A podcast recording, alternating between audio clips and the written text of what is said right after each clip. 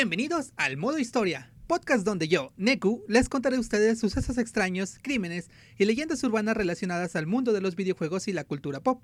Todo esto acompañado de invitados súper especiales. Y en esta ocasión me acompañan... ¿Saurio? Ah, mí, ah. Sí, eh, empezamos oh, contigo, hola. Saurio.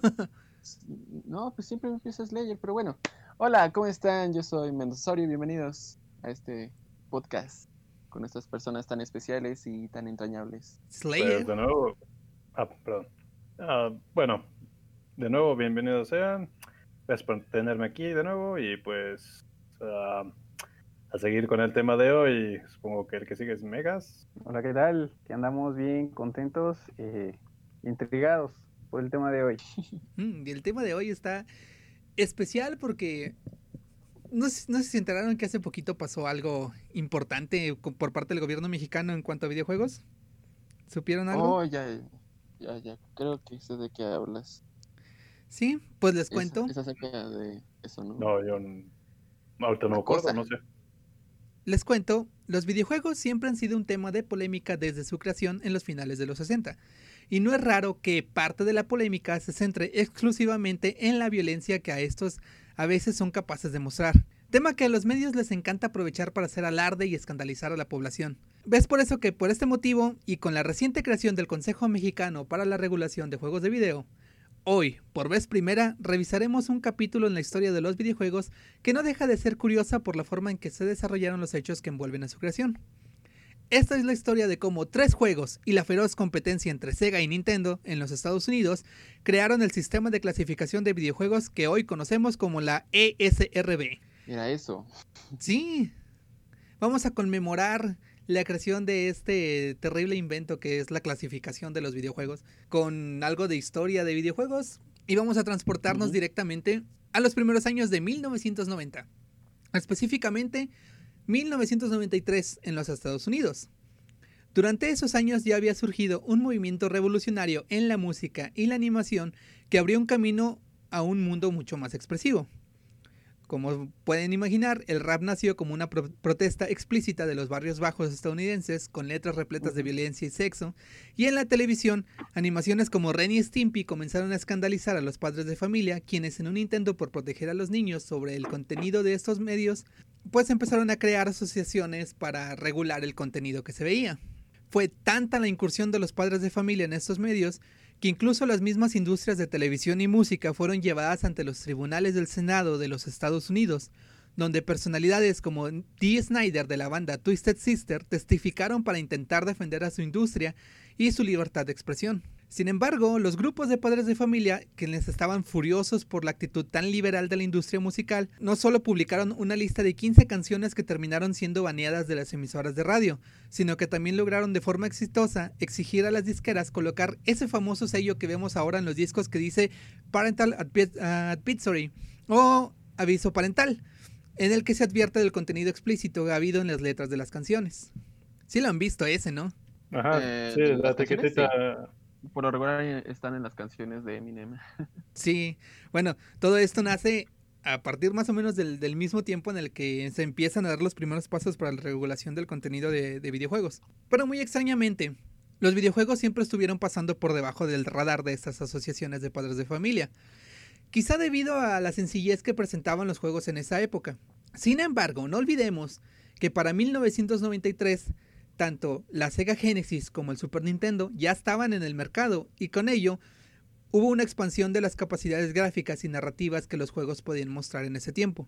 Se volvían mucho más explícitos en contenido y sobre todo en arcades, donde las gráficas hiperrealistas de juegos como Pit Fighter o Mortal Kombat impresionaban a chicos y grandes. A pesar de que los videojuegos aún eran vistos como algo para los niños, hubo tres grandes juegos que generaron tanta notoriedad que detonaron el movimiento en contra de la violencia de los videojuegos. Estos tres juegos, a los que los medios catalogaron como los tres infames, son Night Trap, Little Enforcers y Mortal Kombat. ¿Ya habían escuchado Night alguno de... Trap. Bueno, fuera de, de Mortal Kombat, ¿habían escuchado alguno de los otros dos? No. No. Night Trap no me suena. Ahorita lo estoy investigando. Mm, bueno, vamos a comenzar a explicarlos. El más popular de ellos, como saben, pues es Mortal Kombat. No, no tiene ningún sentido que intente hacer una presentación ahorita. Sabemos que es súper famoso porque inició con la técnica de digitalización. que llevó a sus gráficos a un nuevo nivel cuando fue lanzado en arcades en 1992. Sin embargo, Mortal Kombat no gana popularidad sino hasta 1993, que es cuando Ecliam, que era la compañía que en aquel tiempo desarrollaba el juego, lanza una campaña de 10 millones de dólares promocionando las nuevas versiones de Super Nintendo y de Genesis. Campaña que curiosamente se llamaba Mortal Monday o Lunes Mortal. Sí, el, sí, el Monday es lunes, ¿verdad? Si no me acuerdo, si no mal no me equivoco. Sí, sí, lunes, Lunes Mortal. Monday. Imagínense. Este incluía eventos especiales y había comerciales en el cine y la televisión que mostraban gameplay del juego, lo que llevó a que gente fuera de la industria y fuera de personas que jugaran videojuegos conocieran la alta violencia que contenía y no era de extrañar este porque pues sabemos es Mortal Kombat, si no le arrancas el corazón con Kano a tu, a tu oponente, pues no no existe nada en el juego. Si no es sádico, ¿para qué? ¿Para qué juego? Sí, o sea, ¿para qué juegas Mortal Kombat si no le vas a hacer un fatality a tu hermanito de tres años? Cabe mencionar un detalle importante aquí. Las versiones de Mortal Kombat venían censuradas. La versión de Super Nintendo, en particular esa, no contenía ningún tipo de violencia explícita y reemplazaba la sangre con sudor. Mientras que la de Genesis, que aunque venía igual en un principio, contenía un código oculto muy sencillo de adivinar para activar toda la violencia gráfica en la cual no solo desbloqueaba la sangre, sino que también activaba los fatalities en censura del juego, lo que obviamente le comió el mandado a la versión de Nintendo y catapultó en ventas a la de Genesis. Ahora, ser la más prohibida, ¿no? sí, ya sabes que cuando algo es prohibido, pues como que te entra el morbo y dices, ah, quiero ver qué pex. Como, como la canción dice, eh, no me acuerdo muy bien, Megas, era, era de bachata creo, o de, o de salsa, no me acuerdo muy bien. Que las cosas más divertidas eran cuando son prohibidas o algo así. No me acuerdo muy bien de la canción. Ni yo. Eh, no, no, mm. Creo que, Bro, creo que es de ni idea. La de una aventura es más divertida si huele a peli. Ah, es. Creo que sé cuál es, pero no me acuerdo cómo va. No, ahí sí ya no. ya no me acuerdo. Pero ¿cuál era el código para desbloquearlo? Ah, déjate lo investigo porque créeme que, bueno, hice la investigación completa de la historia de la ESRB, pero no investigué nada de. Mortal Kombat y sí me sabía el código, pero no me acuerdo, creo que era abajo A, B, B, C, algo así. A ver, déjame, Oh, déjame te lo busco. Código para Mortal Kombat Genesis. Como decías que, ah, es que es un código muy sencillo. Y digo, ah. Sí, de hecho, la combinación, la combinación para eh, el modo sangriento era en la pantalla de historia pulsar A, B, A, C, A, B, B. No. Y es fácil de No. recordar porque es básicamente dices Abacab, eh, A, B, A, C, A, B, B. Vaca. Como cuando hacías eh, trampa en los exámenes. Sí. Me han contado, me han contado. Que te, Eh, te han contado. No, sí, era, era hacer tus acrónimos para que no fallaras y te acordaras de las cosas más sencillo. ¿Han hecho trampas en algún examen? ¿Como tal? Sí. ¿Así? La verdad, Eh, sí. sí. ¿Así de descarado? Sure. No. Así, sí, yo no. O sea, no he tenido como la posibilidad de ver las respuestas y aprendérmelas. Bueno, pues solo les diré una cosa, de eso se trata la prepa abierta. De- prácticamente de hacer trampa. Sí. Igual los exámenes extraordinarios de eso se trata, das trampa. Ah, Mm. bueno, sí, ya eh, a medidas necesarias, medidas fuertes y ya. Sí. Como de tienes que pasar porque tienes que pasar. Continuando con la historia, ahora sí vamos a explicarles qué es Night Trap. Night Trap es un juego para la Sega CD. Era uno de esos extraños juegos en full motion video que combinaba actores reales y video con gameplay limitado. Básicamente de esos que eran tipo película interactiva, que eran muy famosos en los 90 en la PC y en Sega CD. No les suena ninguno. ¿No? ¿Nunca jugaron alguno? Sí, sí. Eh, incluso hay algunos juegos que tratan de hacer lo mismo que está haciendo Night Trap. Eh, o creo que hubo uno para la Nintendo Switch que era sobre de misterios, pero de Night Trap no sé de qué va. De hecho, creo que Night Trap ahorita está disponible para la Switch. Sí, sí, sí, aquí estoy viendo que Night Trap llegará remasterizado así. Bien curioso. pero- Bien curioso, y al, rato, y al rato que, que llegamos a la parte a la parte donde Nintendo menciona Night Trap, les voy a decir lo, lo curioso. Sí, ahorita no me Mm. acuerdo de nombres, pero sí, el nerd, el Angry Video Game Nerd, habló bastante de esos juegos, pero ahorita no, no ubico los Ah, nombres. los plomeros no usan corbatas. Ah, Ese. ese es- Ajá, ese es el que me acuerdo, pero Ese capítulo es el que me da más cringe de todo Angry Video Game Nerd. sí, pero pues Ni modo, así es el material con el que se habló. Sí. Bueno, Night Trap era un videojuego desarrollado por Digital Pictures y era una suerte de parodia de películas de vampiros. La mecánica era muy simple. Operabas un grupo de cámaras de seguridad y colocabas trampas para capturar e impedir que unos vampiros espaciales raptaran un montón de colegialas que tenían una pijamada en escasa ropa. Y aunque el juego no tiene ningún atributo sexual, llamó la atención por mostrarse como un juego que apoyaba y aprobaba la violencia contra la mujer. Básicamente estamos hablando del Five Nights at Freddy's eh, sexy de los 90. ¡Wow! Versión machista. Versión machista. Versión machista, opresor. Versión misógina. Super machista opresor for the win. y por último, Little Enforcers. Desarrollado por Konami, este era un primitivo juego de disparos arcade que utilizaba gráficos digitalizados tal y como lo hacía Mortal Kombat en esa era.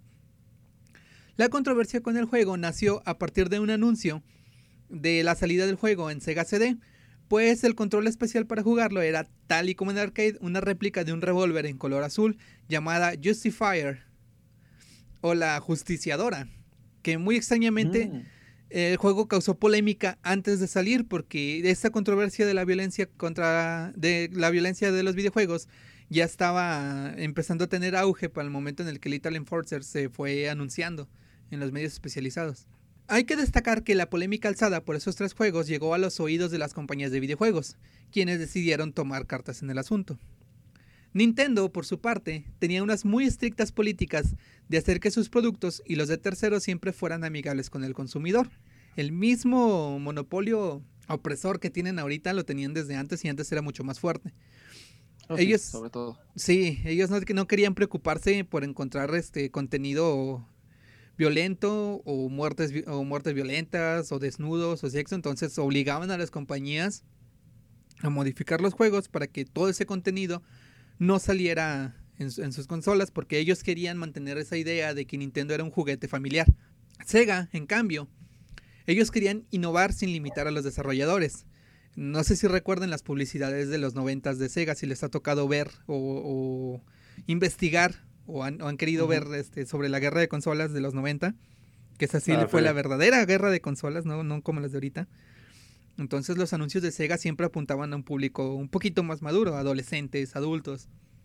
E incluso eh, en algunas, este sí, tal cual, sí, sí nombraban a, Li- a Nintendo. eh, o Sí, la, la campaña más, eh, más este, agresiva, que de hecho me tocó ver parte de eso en mis, en mis clases de mercadotecnia.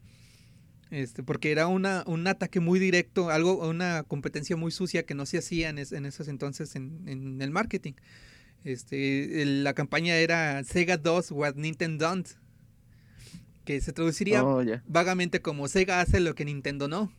Entonces, este, Sega queriendo innovar crea un primitivo sistema de clasificaciones por edades, siendo este GA para audiencias generales, MA13 para audiencias maduras, entre comillas, a partir de los 13 años, y MA17 para audiencias adultas.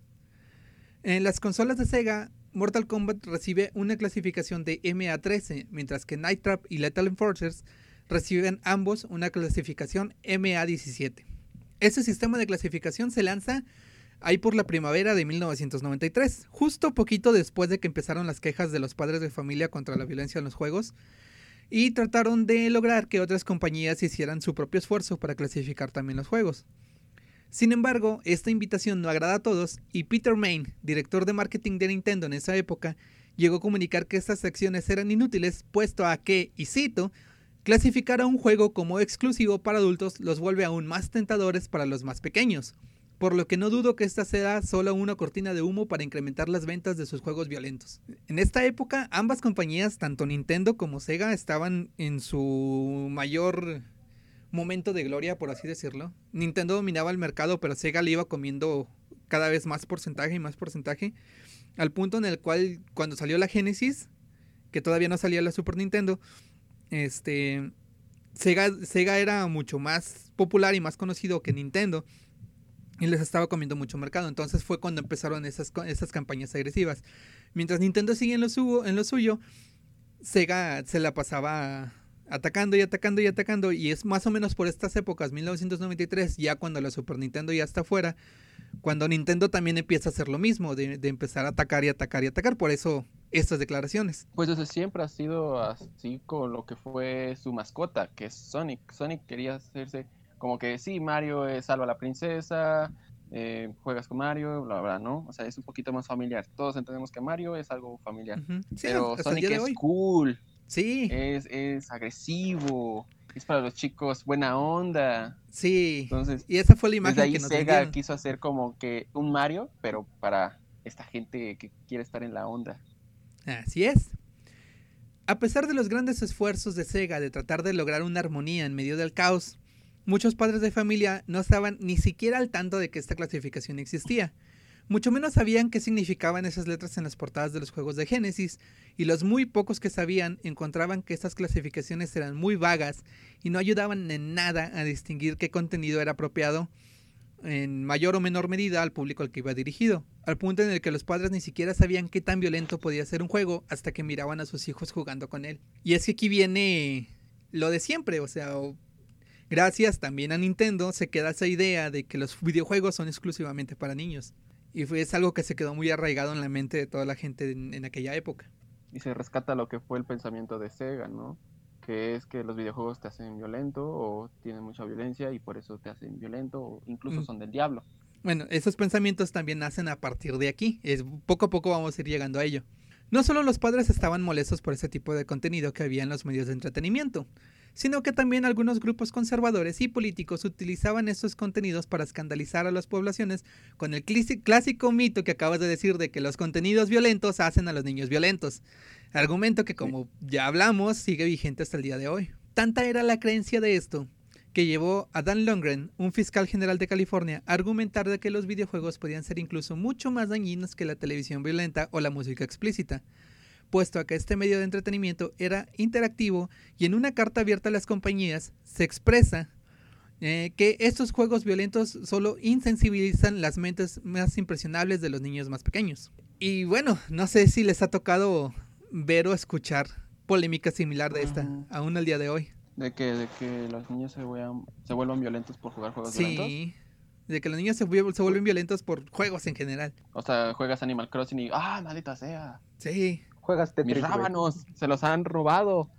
sí, básicamente así como, "Oh, estuve jugando a Tetris ayer, quiero hacer una masacre escolar mañana. Ah, pues de, de Oh, hecho, sí. recuerden, cuando, tocando temas sensibles, cuando ocurrió lo del niñito que mató a- lamentablemente a sus compañeros y a la maestra allá en Monterrey, lo primero, no. lo primero que pasó fue, de- ¿qué, ¿qué fue lo que pasó?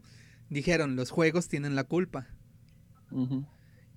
Y, de, y Ah, curiosamente, que a lo mejor llegamos a tocar el tema más extenso en algún episodio futuro, curiosamente, el, el niñito queriendo imitar la masacre de Columbine usa una playera que No. dice eh, que dice selección natural y por coincidencia del destino, este Natural Selection es un mod de Half-Life que salió ya mucho después de la masacre, o sea, no sabemos si, si tomó inspiración en la masacre ¿Pero de Columbine o no, pero es un mod de, de Half-Life, no, no tengo idea de qué trata ese mod, sé que existe, probablemente sea alguno como el Gmod o algo así, Natural o a lo mejor expanda la historia, no sé, ya lo investigaremos a futuro.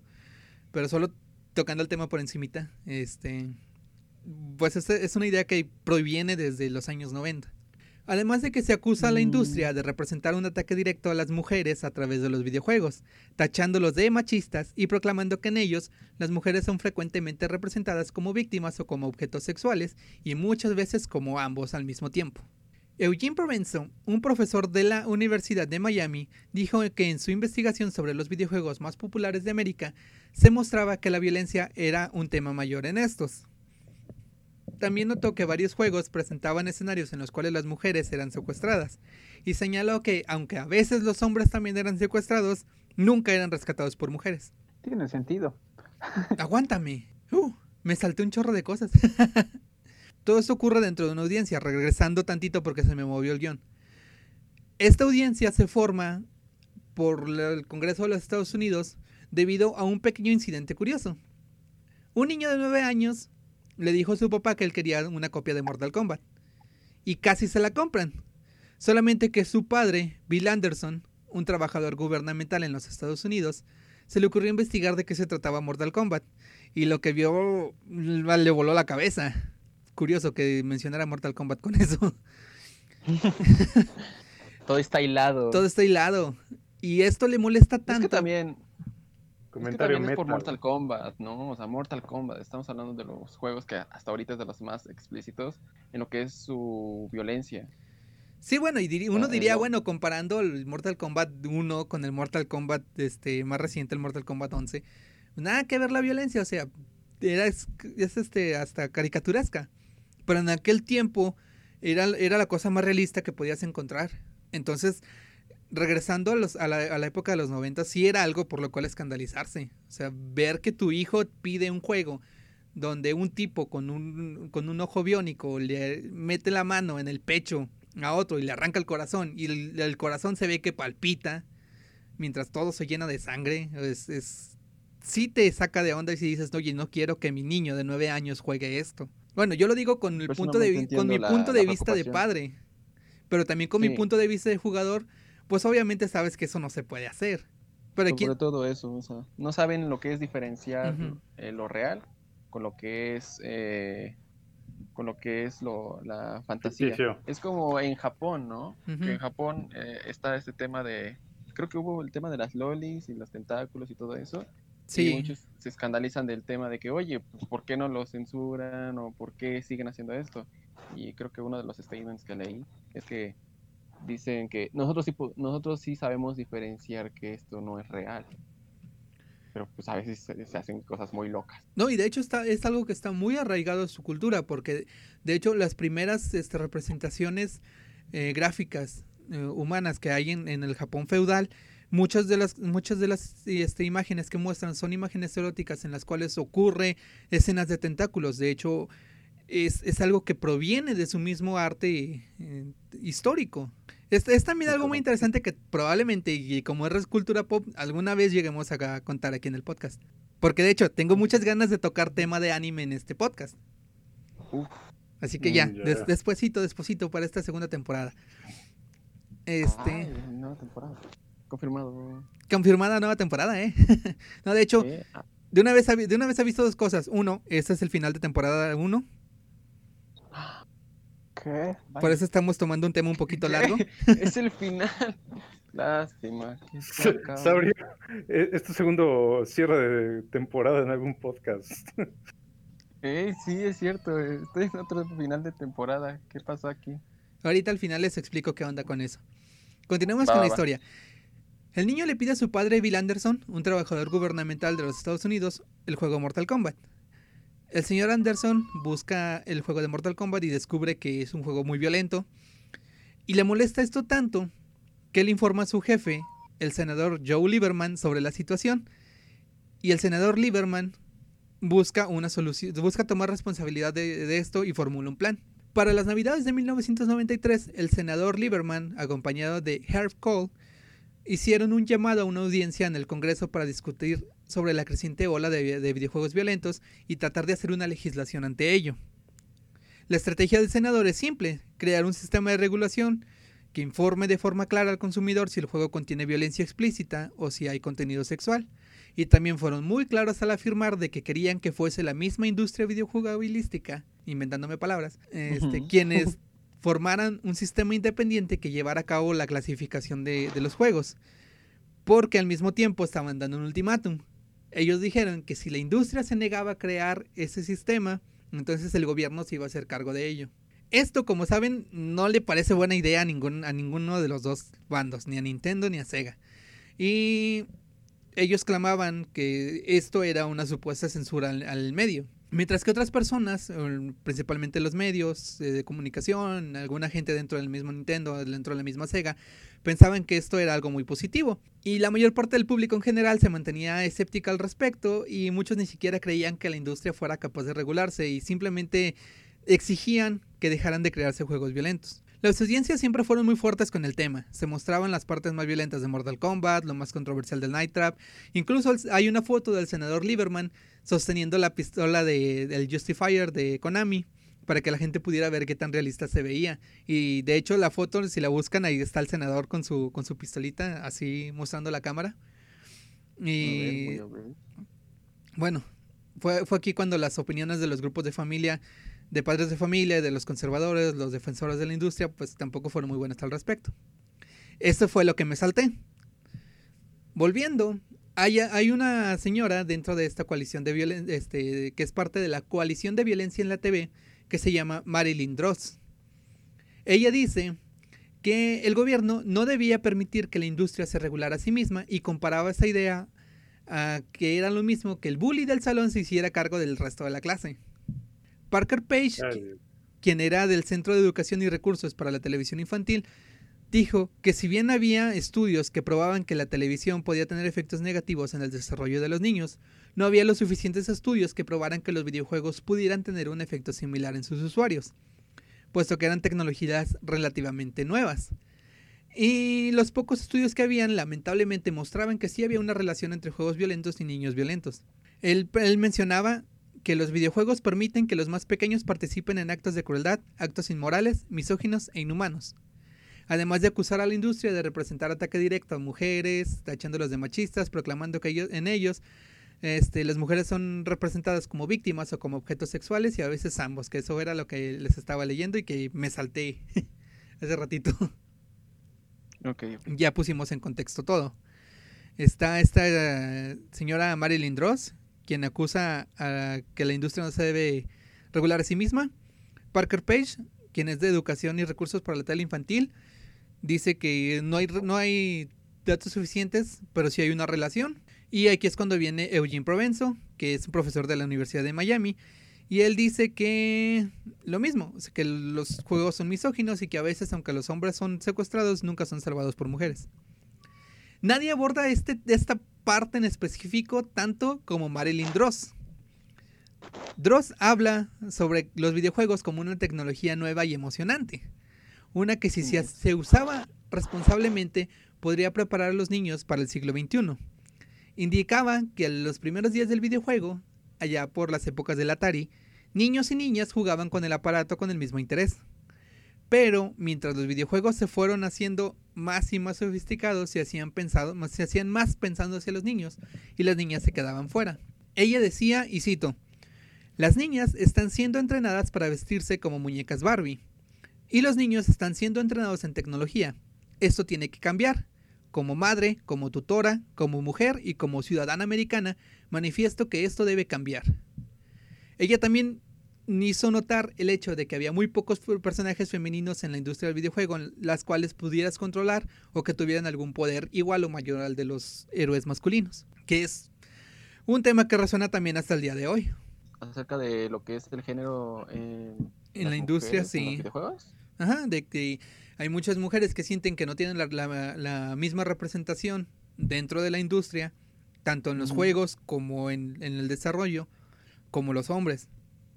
Cosa que uno como jugador sabe que no es así. Pero ¿sabes qué ha pasado? Es que esas chicas que se quejaban de niños, o tal vez eh, tenían esos problemas donde no tenían ese personaje que podían jugar con ella porque pues no es mujer y todo era el gaming de antes era puro, no sé, hombre fuertote con armas y todo, o tal vez es un plomero o X cosa.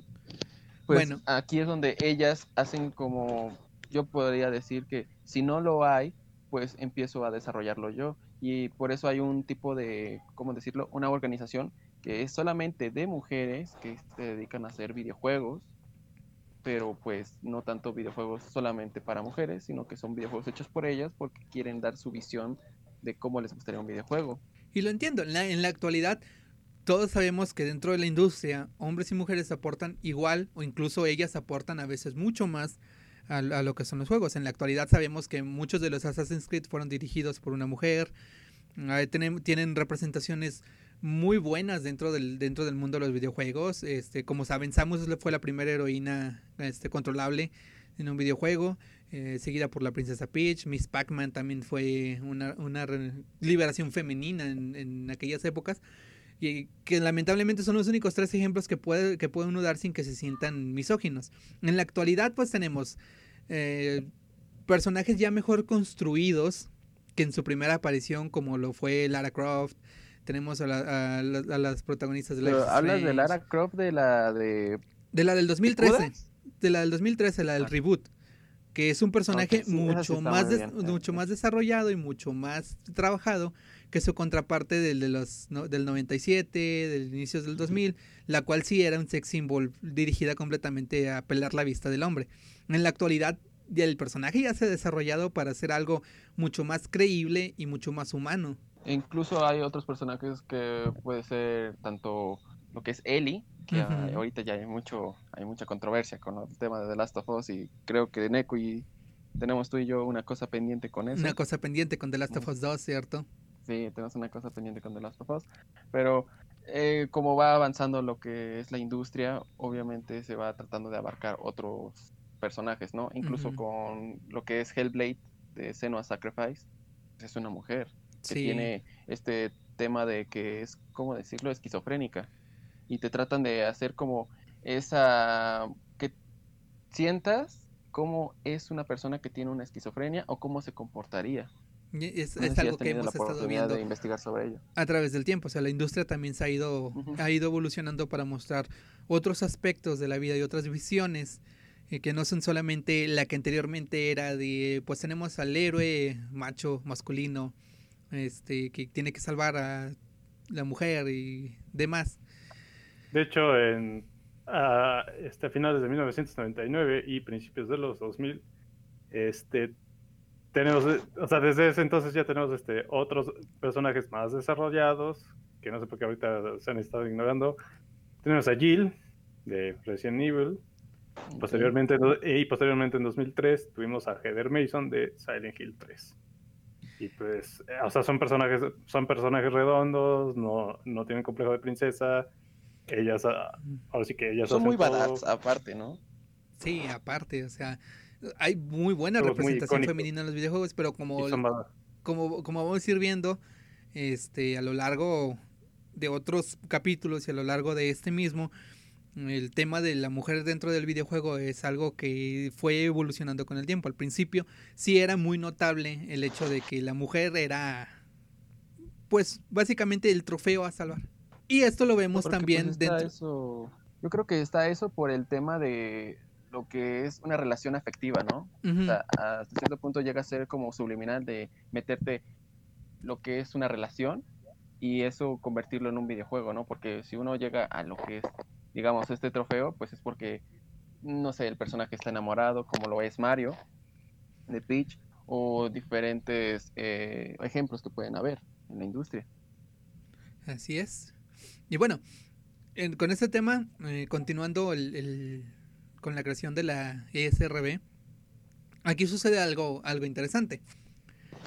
Como sabemos, Night Trap es un juego de salvar a unas chicas que tienen una pijamada de, de alienígenas vampiros. Se les mostró un fragmento de lo que era Night Trap a los senadores. Y al momento de ver el material, Dross mira alrededor de la sala y hace una pregunta. Y cito, ¿qué tanto les gustaría tener una hija adolescente que saliera en una cita con alguien que acaba de ver o jugar tres horas de este juego? Ese testimonio que dio fue algo que condenó a la, industria, por así decirlo, en aquel, en aquel entonces, y logró denotar de que realmente había un problema ahí que, que tenía que ser resuelto. Ante esta eventualidad uno podría esperar que la industria estuviera igualmente unida contra sus detractores, puesto que esto iba a afectarles tanto económicamente como ante la vista de todos. Un segundo, eh, ¿cómo, ¿cómo decirlo? Un segundo crash en la industria del videojuego hubiera sido fatal. Eh, al final, se podría decir que, que ambas compañías, Sega y Nintendo, se iban a unir para tratar de, de solventar estos problemas y poder salir victoriosos de esta, de esta eventualidad que surgió, que era el intento de regulación por parte del gobierno al, al contenido de los videojuegos. Sin embargo, todo esto fue muy, muy distinto. El Senado mandó llamar a los líderes de ambas compañías y ambos fueron a testificar en la misma audiencia. Eh, y mientras los representantes de Sega y Nintendo estaban exponiendo sus, sus puntos de vista, al mismo tiempo, por alguna razón estúpida, estaban tratando de desprestigiar el uno al otro. Hay que recordar, Vaya. hay que recordar un aspecto muy importante. Sega ya tenía su sistema de clasificación. Por más vago y confuso, Sega ya lo, ya lo tenían. Sin embargo, ni el Senado ni los consumidores sabían de él. Mientras tanto, Nintendo, con sus políticas internas, era quien tenía la ventaja real sobre el caso. Sobre todo porque cuando se mostraron las versiones, las imágenes de la versión de Super Nintendo de Mortal Kombat, rápidamente dijeron que el juego estaba bajado de tono. Y cuando se mostró la versión de Genesis con la sangre y violencia al máximo, eh, todo el mundo se escandalizó más. Aparte, Nintendo dejó muy en claro que Night Trap era un juego que no estaba presente en ninguna de sus consolas y que no tenía absolutamente nada que ver con ello. Hay que dar una, una considerable importancia en quienes estaban representando a Nintendo y a Sega en esas, audiencias. Nintendo eligió a quien era su vicepresidente senior de Nintendo of America, Howard Lincoln, quien era un famoso, un famoso y muy talentoso abogado que había probado ya este, su valía, que valía la pena que él representara, porque él fue quien llevó a la victoria a Nintendo con la batalla legal contra Universal por los derechos de Donkey Kong. No sé si supieron, si sabían también de, ese pe- de esa pequeña historia. Sí, sí, Pero, ¿qué nos, ajá, pero ¿qué nos ¿No algo Kirby? de Kirby? o algo así. Sí, ¿no se llamaba Kirby? Sí, No también era, era John Kirby y Lincoln también había ay- ayudado. En ese caso. Oh, Ah, La sombra de. Kirby. Kirby Eh, Kong, güey. El testimonio de Lincoln era súper pulido. Hablaba con muchísima confianza y admitía que aunque Nintendo no era perfecto, ellos siempre trataban de hacer un esfuerzo real y tangible en tratar de crear juegos divertidos y apropiados para toda la familia. Nunca iban a mostrar un exceso de vi- violencia o iban a mostrar sexo explícito porque las mismas directrices de Nintendo no iban a permitir algo así. Y en un claro ataque a Sega, Lincoln también expuso a Night Trap como algo que simplemente no tenía lugar en la sociedad. Oh. Se básicamente le dijo cochino degenerado, así. Esos pinches juegos solo lo hacen los enfermos. Sí. Estás enfermo, Sega. Sin embargo, nada de esto permite a Nintendo librarse de esta regulación. Pero lo que Lincoln dijo y la forma en que lo dijo eh, fue algo que lo puso del lado de los senadores. Entonces, por así decirlo, aunque Nintendo no se iba a salvar de la regulación, pues iba más tranquilito en el, en el asunto. En cambio, Sega, ay, Sega, pobrecito, le fue bastante mal en esta, en esta audiencia. Él fue, eh, Sega fue representado por el vicepresidente de marketing comunicacional Bill White y él se veía muy incómodo en esa audiencia. De hecho, están los videos en YouTube y cuando suba, el- suba la versión de video también voy a poner los, los videos de las audiencias. Genial. Él se ve súper nervioso, habla menos confiado y tartamudea bastante en lo que en lo que los argumentos que tiene. Además, él se hace sentir a la defensiva y, y se ponía también a la defensiva y tenía las buenas razones para hacerlo. Sega producía juegos mucho más gráficos que los de Nintendo y era claro que en este caso Bill White era el que estaba en el vaquillo de los acusados. A pesar de que el pleito era con los dos, era así como de Nintendo y la audiencia están en mi contra. Entonces era obvio que se iba a poner mal. Luego también no es un experto en el tema, ¿sabes? O sea, el otro tenía un abogado. Sí, el otro era un abogado. Bill White nada más No, era el, pues. el vicepresidente de marketing. O sea, lo, manda- lo mandaron a la pues guerra sí. sin fusil, pobrecito. O sea, Lo mandaron a dar con tiburones, sí, pobrecito. sí. Y el principal punto de White en aquel entonces era tratar de demostrar que los videojuegos no eran solo para los niños. Él señalaba que el usuario promedio de Sega CD tenía 22 años y que el usuario promedio de Sega, de Sega Genesis en aquel entonces era de 19 años. Perdón, además, argumentó que los adultos también jugaban videojuegos y que con el tiempo la industria atraería a más jugadores de todas las edades. Que eso es un punto a favor de él porque realmente pasó.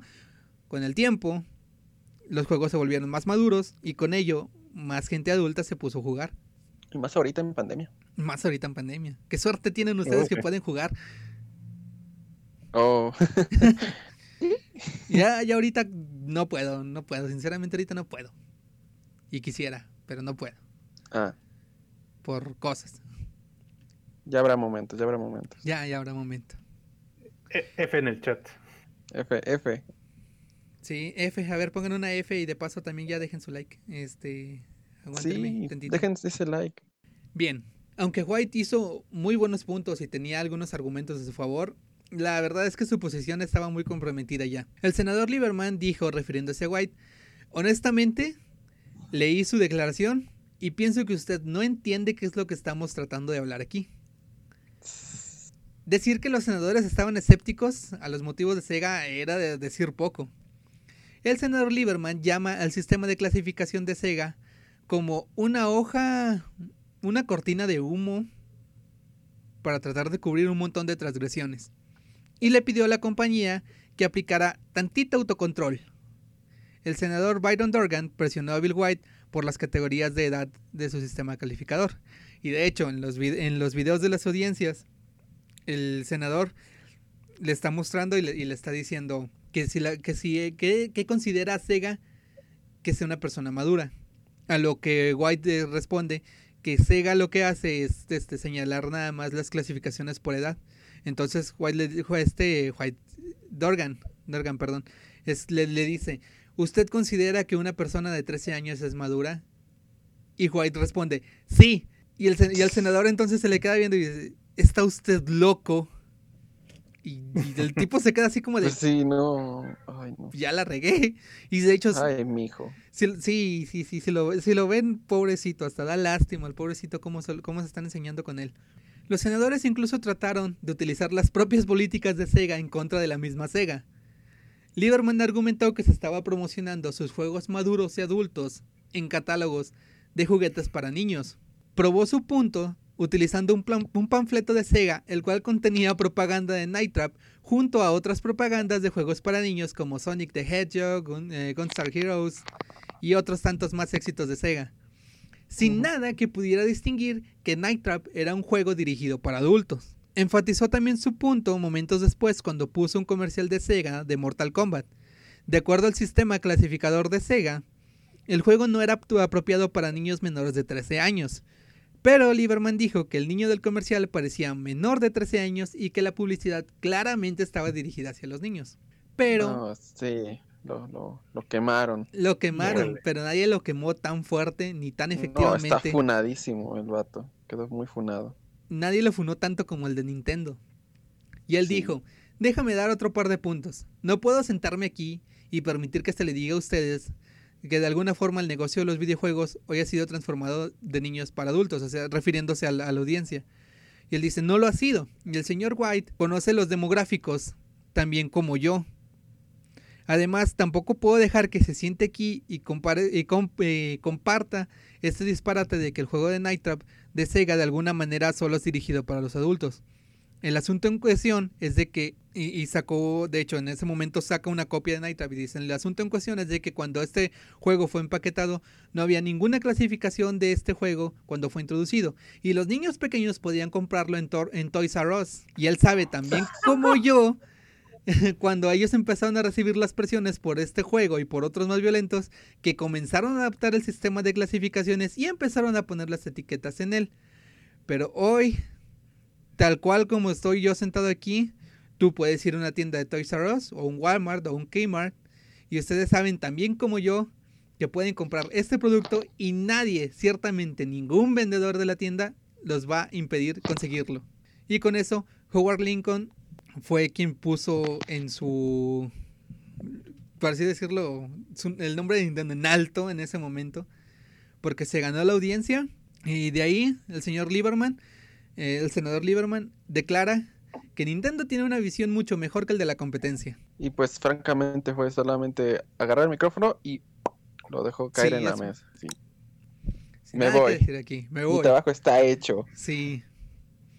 Al término de la audiencia, Bill White estaba claramente frustrado.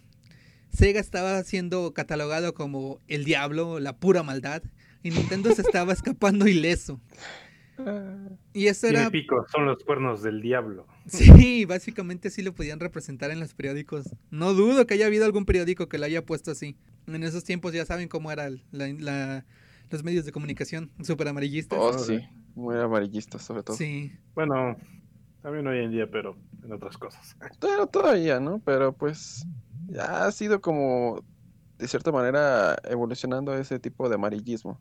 Hasta donde se puede llegar a ver como ya no tan amarillismo, sino que ya pasa desapercibido o ante lo que es su propósito real. Todo esto fue demasiado para Link, para Link, para Bill White. Ninguno de sus argumentos fue efectivo. y exponer lado a lado el material de los juegos de Nintendo y Sega, los cuales mostraban eh, niveles similares de violencia, no hizo efecto como, como White estaba esperando. White necesitaba que la gente supiera que los juegos de Nintendo también contenían este, violencia.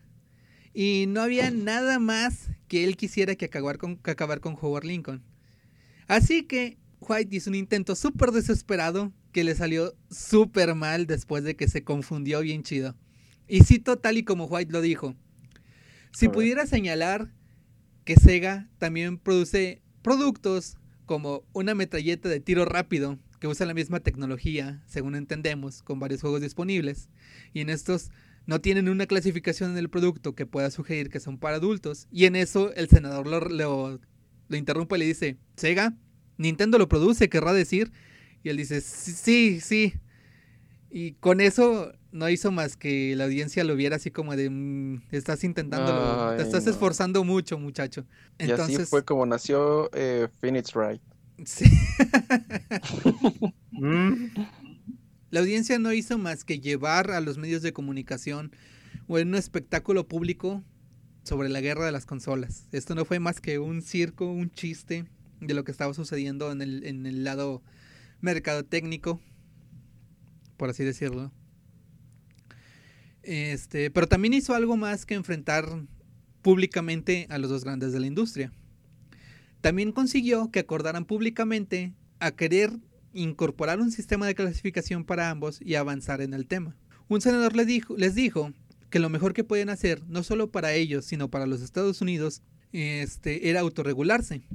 Pues de esta forma no solo sería algo importante para los niños, sino también sería, les otorgaría una máxima credibilidad y les otorgaría más éxito en sus negocios. La audiencia en el Congreso atrajo un montón de atención de los medios de comunicación, y de repente las porciones más violentas de Mortal Kombat y de Night Trap ya eran de conocimiento común. Ya todo el mundo sabía que Mortal Kombat era el juego violento de la, de la década, que en el cual tus niños van a ser, se van a convertir en asesinos, y con Night Trap se van a convertir en violadores. ya esa era la idea general que el público tenía de, de los videojuegos.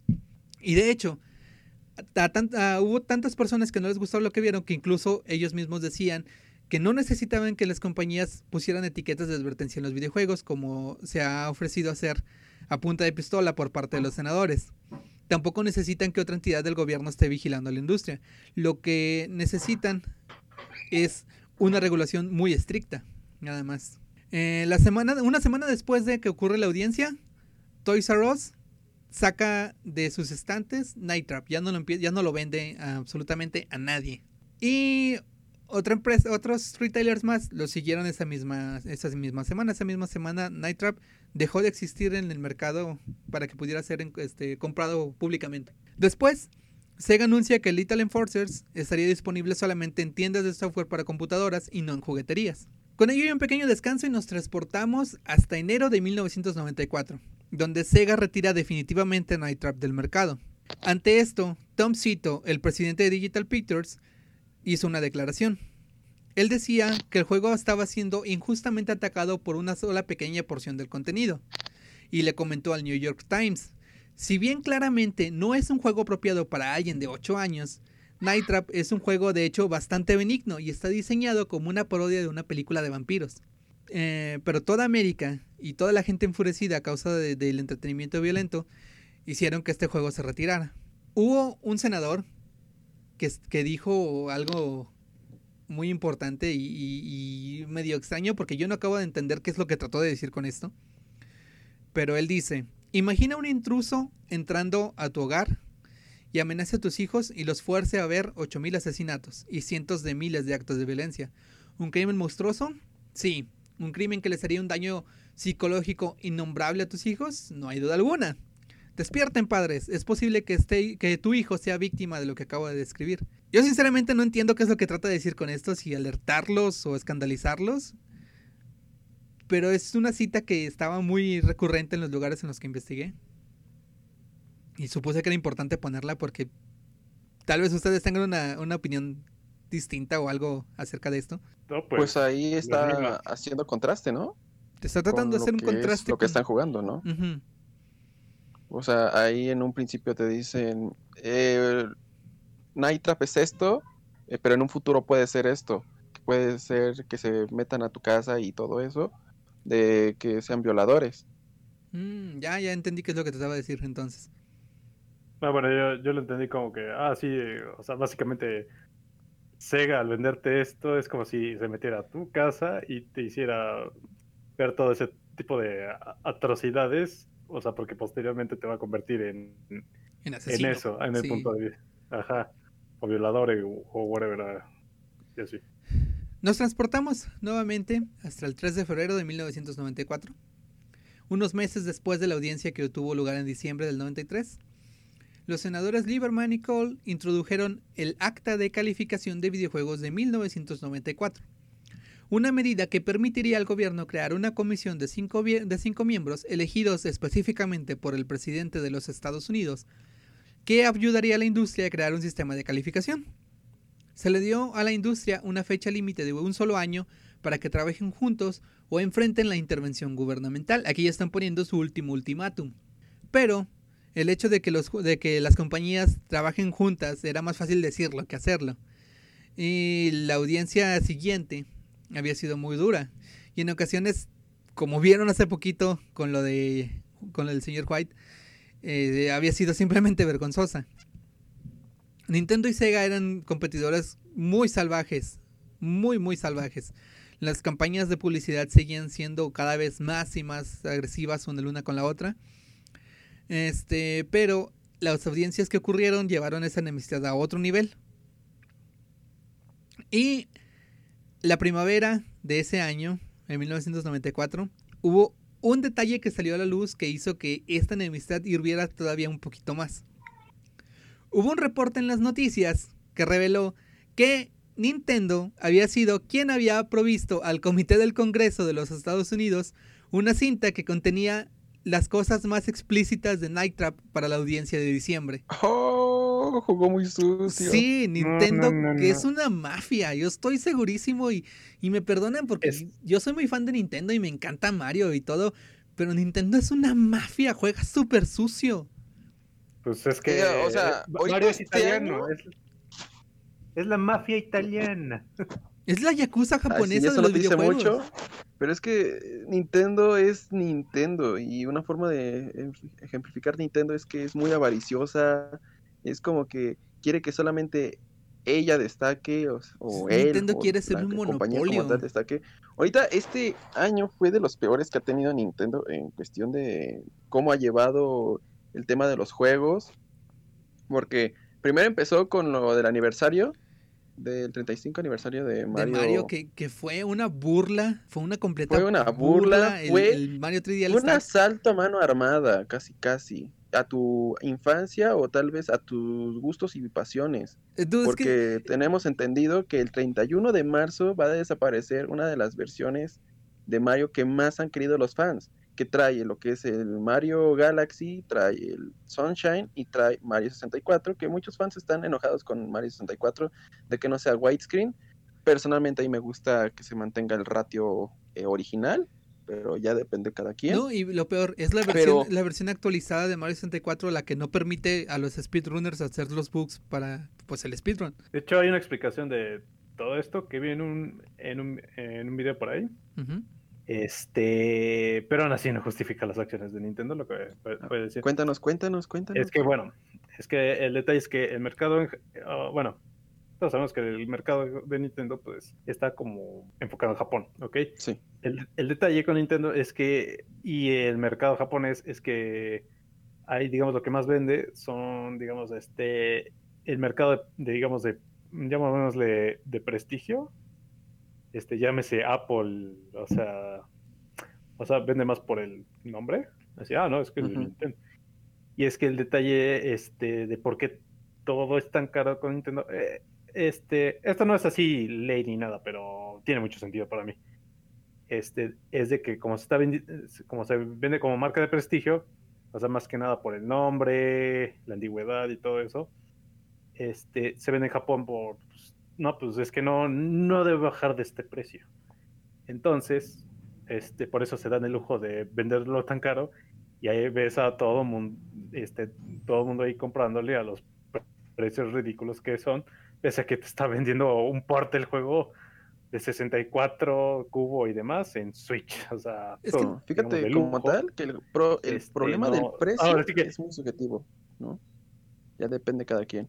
Es como decir del port que se hizo de Wii U, del Pikmin 3, Ah, que ajá. salió descarado a 1700 varos, y así como que, madres. O sea, Ah, bueno, el o juego sea, me, me gusta mucho, o sea, a mí me encantó, pero que valga es que no eso baja de precio. por o sea, por ejemplo, lo comparamos con, con, con PlayStation, este, con el. Crash Bandicoot. O sea, compara el, el Crash Bandicoot, que incluso es este, que sí lo remasterizaron y todo. Está pues un poco más accesible que el, que el Mario Aniversario, ¿no? Por decir algo. Yo les puedo explicar un poquito Pues, más de cómo está el O sea, asunto con Nintendo. Este. Y, bueno, perdón, déjame terminar, perdón. Ah, sí, Entonces, este, Slayer, Slayer. ya, no mandé. Van, Hola. se cayó Slayer. Creo que no sé hola, o qué. Slayer, Slayer, ¿todo bien? Te estamos perdiendo. Te estamos perdiendo, compa. Ok. Bueno, ¿Sigues eh, vivo? lo que lo que me encuentran, que hable Neku, no sé. Ah, continúa, Ok. Neko. Bueno, eh, también eso es, eso es un tema que también quisiera explorar en el podcast a futuro sobre la historia de Nintendo, porque también tiene muchos detalles ahí curiosones que están divertidos de, de saber. Pero usualmente, bueno, ya no, no sé si lo sepan, pero pues Nintendo es una, es una compañía que ya, ya tiene un poquito más de 100 años. Se ha manejado por Sí. muchos mercados y por muchas este, estrategias a lo largo del tiempo. Creo que ya lleva 130 años o más desde que se fundó Nintendo como la empresa de que creaba cartas De así Hanafuda. como de juego, Sí. ajá, de Hanafuda. Que de hecho los Pues Yakuza le como- deben su nombre a una jugada del, del Hanabuda. Pero bueno, Ah, este, sí. dejando, dejando de lado el, el detalle, el detallito curioso, este, Nintendo, antes de entrar a la industria del videojuego, se manejó como una industria que producía juguetes. De hecho, Junpei, Junpei Goko- eh, Junpei Yokoi, que era el, el mero mero padre del Game Boy, era uno de sus más grandes inventores de juguetes en aquel tiempo. La estrategia que ellos seguían era una estrategia eh, oportunista en el cual ponían cosas por tiempo limitado, no tanto por prestigio, sino por, hacer una producción baja que catapultara las ventas por, el, por la misma exigencia. Y de hecho, entraron al, al mercado estadounidense como con el NES, como si fuera un juguete. De hecho, el robo existe principalmente para eso, para vender el NES como, como un juguete. Producieron y, sí, y trataron de hacer que hubiera alta demanda con poca producción para que fuera una, una escasez este programada por así decirlo que ellos pudieran controlar. Entonces como iba a ser una novedad se iba a vender como pan caliente y la gente iba a estarlo pidiendo a cada rato y la gente iba a decir quiero quiero mi NES pero ya no hay ¿Cuándo van a traer más? ¿Y cuándo van a traer más? Entonces iba a crear esta expectativa de, de querer traer más cuando ya no había. Y eso es, lo- eso es lo que Nintendo hace actu- incluso actualmente. Por eso van a desaparecer el Mario, el Mario All Stars 3D. Y lo van a volver a traer a futuro. De mí se van a acordar que en uno o dos años van a volverlo a sacar. Y lo No, van a volver ¿Sabes? a, Hay, hay y lo van a volver a vender de- a 70 dólares. Yo digo que hay una teoría sobre eso y lo estábamos hablando eso Megas y yo en un video. Es que van a traer, van a traerte las versiones por separado de los juegos. O sea, después del 31 de marzo, tal vez déjalo que se, se muera el juego por unos, por un mes, a lo mucho, y te digan, ah, ahora vas a poder descargarlos eh, desde la eShop.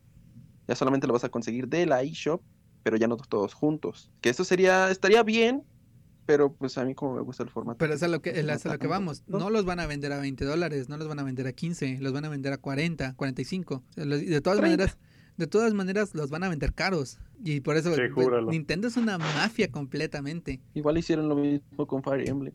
Maldito. Sí, y es lo mismo que van a hacer con todo. De la Switch también hubo escasez al principio cuando salió. Y no, no sé si Ah, lo... sí, costó 11 mil varos. Y había 11 escasez. mil varos costó en México. Y había escasez. O sea, no es, son los 22 mil que te estaba metiendo Coppel por pagarlo en paguitos. Que un saludo a Coppel. Pero, o sea, hay personas que se compraron la consola a ese precio. Y ahorita ya la Switch la hemos encontrado hasta casi, casi 7 mil pesos. Así es. Ahorita en las 3600 en, Best del Buy. Best Buy, Ah, sí. Best Buy. Y yo Dos no mil alcancé mi varos la, Switch, la- maldita sea. Pero se los ¿Qué pasó, apañaron Nico? En fin, continuamos la- con, la- con la historia. El presidente de Sega de América en aquel entonces, Tom Kalinske, habló mediante un comunicado de prensa. Él dijo, estoy realmente impresionado con que Nintendo arrastrara tan irresponsablemente a los vendedores y a toda la industria del videojuego por el fango en sus esfuerzos por frenar nuestro momento, porque recuerden, en aquel entonces Sega era un poquitito más popular que Nintendo en, en los Estados Unidos. Y dijo esto suponiendo y pensando que Nintendo iba a sentir vergüenza. Pero Nintendo es un descarado y no sirvió. De hecho, Nintendo sentí- sentía y dijo que nada de esto, hablando del escándalo público y la intervención del gobierno, habría pasado si tan solo Sega hubiera mantenido la violencia gráfica fuera de sus juegos. Howard Lincoln incluso quiso responder de una forma que perfectamente resumía, lo que tanto lamentaba la Se- Sega. Entonces preparó su propio comunicado de prensa diciendo, y traducido, ahorita lo digo en el original, pero traducido, Querido Tom, las rosas son rojas, las violetas azules. Tuviste un mal día. Boo hoo hoo. Mis mejores deseos, Howard. Que en inglés es Querido Tom. Roses are red, violets are blue. You have a bad day. Boo hoo hoo. O sea, O sea, prácticamente. Si fuera, si fuera hoy en día, eso estuviera ahí en Twitter, güey. Sí, básicamente eran las, peleas, Oh. las peleas de Twitter antes eran en el periódico. Qué suave. Y básicamente Nintendo fue así como de, ay, lloroncito. Como chilla la perra. Sí. Con esto queda bien ladra, claro. ladra. Con esto queda bien claro que al menos en estas épocas Sega y Nintendo jamás se iban a llevar bien. Porque ahorita son súper amigos, pero pues en aquel entonces Ah, pero hubo un pasado. hubo un pasado, así es. Y tal como me sucede a mí, eh, con, con mis mejores amigos que al principio me caían de la... por no decir feo, me caían muy mal. Popó. Sí, de la caca. eh, y ahora son mis super mejores amigos. A, a Sega y a Nintendo les pasó lo mismo. Se odiaban a muerte y ahorita, pues ya, son novios prácticamente. Ay, mega, sí. Ah, El amor, en fin. Se besan. Vivan los novios. A pesar de que no se llevaban bien y que en ese entonces no se iban a llevar bien, se había una cosa que los podía hacer que se unieran. Y era que ninguno de los dos quería una intervención gubernamental. Así que durante las, las audiencias de Congreso que siguieron en marzo de 1994, Jack Hastings, del reciente formado Consejo Calificador de la Industria, anunció que siete compañías, incluyendo a Sega y a Nintendo, accederían a crear un sistema calificador. Y esto fue justo a tiempo para la época navideña. Con ello, Ah. empezar- empezaron a decir que las clasificaciones del videojuego no solamente iban a aparecer en el paquete del juego. El grupo accedió a incluir las calificaciones en la publicidad y en otros materiales de marketing, y se comprometieron a una campaña de educación para los consumidores y vendedores, y prometieron hacer que las clasificaciones se fueran fáciles de entender para el consumidor. Dijeron que el consejo calificador sería independiente al gobierno y a la misma industria, y que buscarían par- eh, ser un aporte público una vez que finalizaran las directrices y categorías de la, de la calificación. También estipularon que habría duras sanciones para cualquier compañía que consiguiera una calificación de forma fraudulenta. Y se mantenieron Oh. firmes ante, los, ante algunos asuntos. Eh, Hastings le dijo a los senadores que el Consejo Calificador no entraría en el negocio de regular los videojuegos. Con esto quiero decir que podrán dar a los consumidores información sobre el juego, si tiene contenido violento, contenido sexual, eh, palabras fuertes, consumo de tabaco o alcohol dentro del mismo, pero jamás le dirían a los desarrolladores qué incluir o qué quitar del juego. Cuando el senador Lieberman preguntó por calificar los juegos que se habían publicado anteriormente, el grupo se mantuvo firme diciendo que había probablemente 4 o 5 mil títulos en el mercado en aquel entonces y más de, más de 50 mil vendedores retailer. Para ellos iba a ser un intento imposible el volver a traer esos juegos de las repisas a las industrias para volverlos a calificar y etiquetar y dar toda la, información que tenían que dar ahora con los, con los juegos. Eso iba a ser una carga enorme y un gasto innecesario de dinero. Era virtualmente imposible para ellos. Pues aba- el, senador Lieberman estuvo de acuerdo con ello de que iba a ser un esfuerzo imposible y dejó pasar eso. Pero a partir de ese entonces, los juegos ya iban a empezar a salir con la clasificación que, que conocemos. El apoyo junto con eh, el apoyo de esto se vio reflejado también en los vendedores. Y este, los vendedores, lo que era Toys R Us y los demás retailers, empezaron a decir que ellos iban a empezar a comprar de nuevo videojuegos para venderlos a partir de que empezaran a ser publicados con la clasificación a la vista. Este congreso se volvió a, a convocar en julio y el Consejo Clasificador de la Industria ya había cambiado, ya había tenido, ya tenía un nombre nuevo. Esta era la Asociación de Software Digital Interactivo. Además, ya tenían a muchas otras compañías de videojuegos a bordo. Y lo que antes había comenzado como un escándalo en contra de los videojuegos, rápidamente estaba dando resultados y estaba, estaba proponiendo una resolución tangible. En un comienzo, Sega propuso que esta asociación utilizara el mismo sistema de clasificación que ellos tenían. Pero Nintendo luego, luego dijo, nah, no manches, no, no voy a poner esa cochinada en mis juegos. Y dio, una idea de utilizar un sistema calificador este, más, más específico para cada una de las cosas que contenían los juegos. Ya que el sistema de Sega era vago y defectuoso. Así es como nace la Entertainment Software Rating Board, o el Consejo Calificador de Software de Entretenimiento, conocido por sus siglas, siglas ESRB. El grupo eh, surgió con cinco categorías para calificar juegos. Y como saben, era Early Childhood, que era temprana edad, de niños adultos, que era Kids to Adults, Teen para adolescentes, M para maduros y, only- y Adults Only para, Para adultos. solamente adultos. Dicen... Dicen... el diente de oro, perdón. Este también incluía 17 descripciones de contenido. Actualmente ya hay muchísimas descripciones de contenido y hay clasificaciones que han, han desaparecido, como lo es la de Kids to Adults o Early Childhood. Y este han surgido este, otras nuevas como para todos o para todos arriba de 10, etcétera. Everyone, ¿no? Sí, es la de, la de Everyone. Eh, los, desarrolla- los desarrolladores en aquel entonces, y supongo que también ahora, tenían que pagar una pequeña cuota y enviar una cinta del video del contenido pertinente para que su juego fuera clasificado por la ESRB. Y si bien todo esto era voluntario, los fabricantes de consolas podían rechazar un título si este no estaba calificado, tal como prometieron que lo harían. Fue entonces que en la temporada navideña de 1994 la ESRB comenzó a calificar los juegos y no pudo llegar al mejor momento. Durante la, durante la audiencia de julio, que fue cuando se presentó la ESRB por primera vez, el senador Lieberman dijo que la violencia en los videojuegos no iba a desaparecer.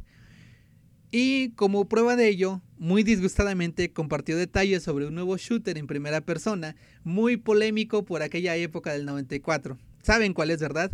Doom. Doom. Sí, Doom. En general, Oh, yo pensé que era punk. no, ¿no? ¿Qué? qué? en general, los senadores estaban muy complacidos con el trabajo de la ESRB y querían que la industria se regulara a sí misma. Y así fue como lo hizo. Como último punto para esta historia, los senadores Lieberman y Cole tomaron el acta de calificación de videojuegos de 1994 y ante el excelente trabajo de la ESRB, este documento fue archivado y nunca más se volvió a tocar. Y así fue como la industria del videojuego pasando por una vergonzosa época en la cual solo se ridiculizó a sí misma, pasó a unirse para Pero crear, por por, culpa de quién? culpa de Nintendo, por maldita sea? Sí, Nintendo era bastante mierda, la neta. Castroso, güey. El villano de la película, Dios mío. Sí, de- Con el bigote va a ser el villano incluso de su misma historia cuando la presente, no, no, no, no. En fin, esta fue la historia de cómo se creó el sistema de clasificación de la ESRB y como último punto, ya notaron que el sistema de clasificación mexicano es una vil y descarada copia del de la ESRB, pero con, con la calificación del cine. Eh, parte. Eh. Porque, o sea, sí está ahí muy inspirado en lo del cine, pero no es totalmente el del cine, porque es B15, si me lo recuerdo. Es. Para mayores de Ay. 13. No me acuerdo muy bien. Mayores de 13. Está el de la A, si lo recuerdo. Sí, para todo público. ¿Es adultos? No, adultos, ¿no? Ah, espérame. A ver, pues deja. yo A ver, voy a déjame, déjame te lo investigo bien porque ya, ya estamos acá en, en otra cosa. A ver, a ver, a ver. Que igual no es como que en México se respete. Ya, ya sé. Clasificación. La nueva clasificación de videojuegos en México, dando una pequeña explicación rápida de cómo es que nos copiamos de la ESRB para terminar con el podcast. Vamos a decirles que en la regulación mexicana, copiando a la ESRB, la clasificación Everyone, aquí en México es la A para todo público. La Everyone Plus 10, o 10 Plus, o como se pronuncie, aquí es la. B para mayores de 12 años. La clasificación Teen, o T para adolescentes, es B15, mayores de 15 años. La clasificación M, aquí en México, es la C, para adultos mayores de 18.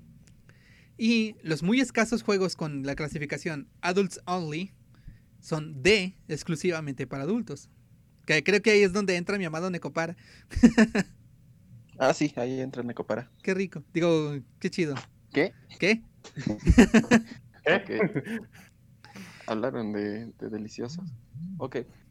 ¿Qué opinan ustedes acerca de la clasificación? Pues, real- o sea, realmente no aporta nada, nada más es como, ah, se lo, se lo vamos a traducir a los que no saben inglés o no están eh, familiarizados con esa cultura de clasificaciones en inglés y ya, porque realmente siento que, o sea, los papás van a, van a seguir ignorando ahí de, ah, sí, sí, ah, ten tu Mortal Kombat, mijito, ya cállate. O sea. Pues sí, de hecho, a pesar de que ya hay una nueva clasificación aquí para el, para el mercado mexicano, sinceramente no he visto que le estén haciendo ruido y se me hace muy raro. Porque, ¿Cómo que ¿quién- hacerle ruido? ¿A qué te refieres? o sea, hacerle publicidad, o sea, tiene poquito que salió, salió hace cuatro días. Oh, cierto. Salió hace La cuatro días esta clasificación y no dudo que lo hayan dicho en la, en, la, en la mañanera de AMLO, no dudo que lo hayan dicho ahí, pero yo no me enteré de esto hasta que de No repente sé. lo vi en, en Facebook, o sea, jamás me enteré de que hicieron esta clasificación, de que era lo que se temía cuando se empezó a hacer lo de las encuestas del INEGI, que te preguntaban cuántas consolas tenías y, y el reciente impuesto a, los, a las cosas este, electrónicas. Así, tú bien orgulloso, tengo 10 consolas. Ah, yo digo, dije que no "Ah, tenía mira". nada.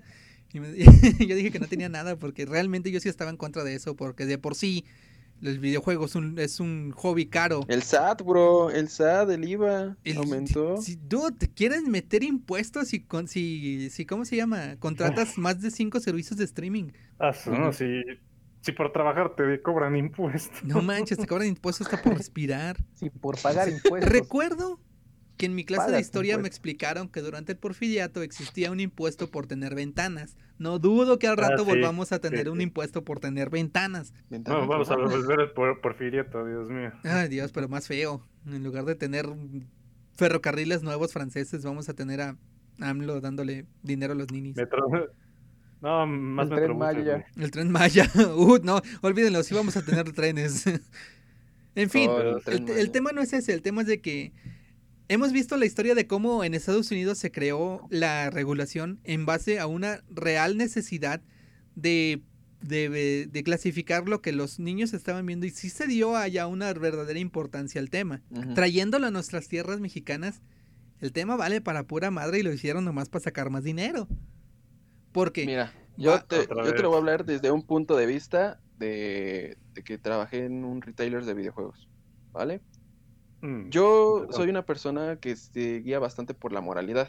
Entonces, yo sí entiendo que debe haber una, una clara distinción de qué juegos le vas a dar a tu niño y qué juegos. Y no te eh, lo niego, yo tú, como ¿no? padre tampoco pondría a, a mi hija Irina a jugar Mortal Kombat a sus tres añitos, cuando tenga tres añitos, o sea, porque no es un juego que sea apto para ella. o sea, y lo entiendo porque yo tuve la fortuna de que mi padre fuera también algo gamer, de que mi mamá también jugara. Y, por ejemplo, mi papá, yo lo llegué a ver, a, a ver jugar Doom a temprana edad, pues que pues, mi papá siempre fue un entusiasta de la, de la computadora. Y yo tenía como cuatro años y- o tres y lo veía jugar Doom en la noche. Y mi papá sí fue de explicarme, oye hijo, ¿sabes qué? Lo que estás viendo ahorita eh, no es algo que se pueda hacer en la realidad, eso es algo que, que los adultos juegan para desestresarse, este no es algo apto para tu edad, permito que lo veas para que conozcas que, conozcas que exista y sepas hacer una distinción entre lo que se puede hacer y lo que no se puede hacer. Qué buen diálogo, Y la verdad. yo me ha tocado ver casos en los que realmente los padres no prestan nada de atención ni le dan importancia a lo que sus hijos juegan. Y o siempre lo es- que ven. o lo que ven. Y siempre es así como de, bueno, pues dale el celular para que ponga y póngase, se ponga a ver ahí YouTube Kids y, y les haga puras cositas para niños. Y no es cierto, en YouTube Kids hay cosas muy No. feas. Hay cosas muy, muy, muy turbias, la verdad. Después hablaremos. He visto, de he ese visto tema, pero- niños que lo primero que hacen es ponerse a jugar entre ellos al no, no en la consola, entre ellos al San Andrés y están simulando ya al, al GTA San Andrés. Y están simulando dis- Sí, sí, este, secuestros, están simulando disparos y todo. y es algo que está muy arraigado porque el cuervo de chivo y todo. Ajá, aquí en México la lamentablemente la violencia la tenemos súper normalizada Está muy arraigada nuestra cultura. también. Y entonces, este sistema de clasificación de juegos está chido que lo tengamos, y está chido que sea claro para las personas y que sea algo entendible como, la, como el del cine, pero también se me hace que es simplemente un desvío de atención o, o simplemente un, un medio de sacar más dinero, porque esto va a requerir que haya personas que clasifiquen los juegos. No simplemente copiarlo de la SRB, sino va a haber gente que sepa que, que los juegos vienen con tal o cual contenido.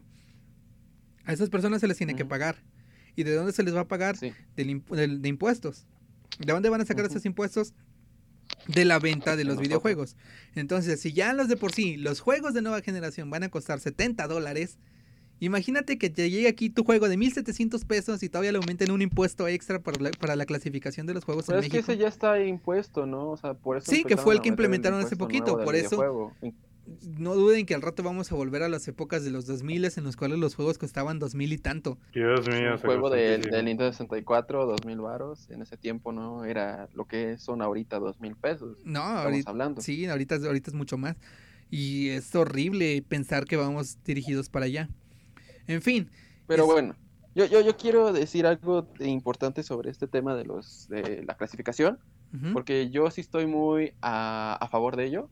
O sea, sé que también ustedes, de cierta manera, pero a mí lo que me gusta bastante de este tema es que tal vez tenga un impacto, porque como te lo dije, eh, tuve este, esta oportunidad de trabajar en un retailer, regresando a este tema, y como lo dije, ah, yo desde niño, no, no, no desde niño, pero sí adolescente, sí sabía que el, el riesgo que es que un niño juegue algo que no es de su edad. Entonces ya cuando dije, no, pues cuando sea más grande y tal vez tenga la oportunidad de, de trabajar en eso, que tuve la suerte que sí, pues voy a querer vender lo que es, ¿no? Una vez me pasó que estuve vendiendo, bueno, la familia me estaba preguntando, era, una, era un papá y una mamá, me decía que querían un juego para su hijo y dije, ok, claro, ¿qué juego quiere? Quiere el Grande Auto 5.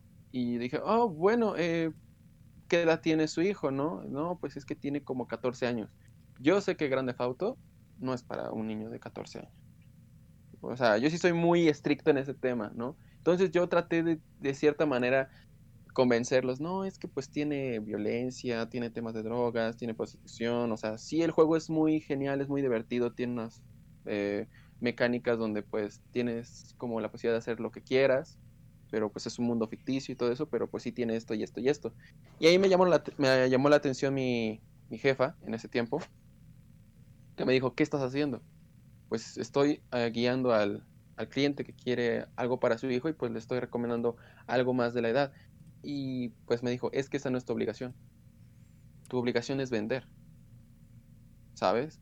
Y sabes, Claro. eso me dio un, un reality check de que a pesar de que uno quiera recomendar lo mejor, porque pues sabe que, que el riesgo que es un videojuego violento o que puede eh, repercutir en la vida de un niño, no importa porque de cierta manera hay ese, esa, ¿cómo decirlo?, falta de empatía, ¿no? ¿Por qué? Porque negocios son negocios. Entonces, ese tema de que se haya hecho un énfasis en lo que es el tema de la venta de, de un videojuego a ciertas edades, que hasta para jugar un juego de clasificación, ¿cuál es?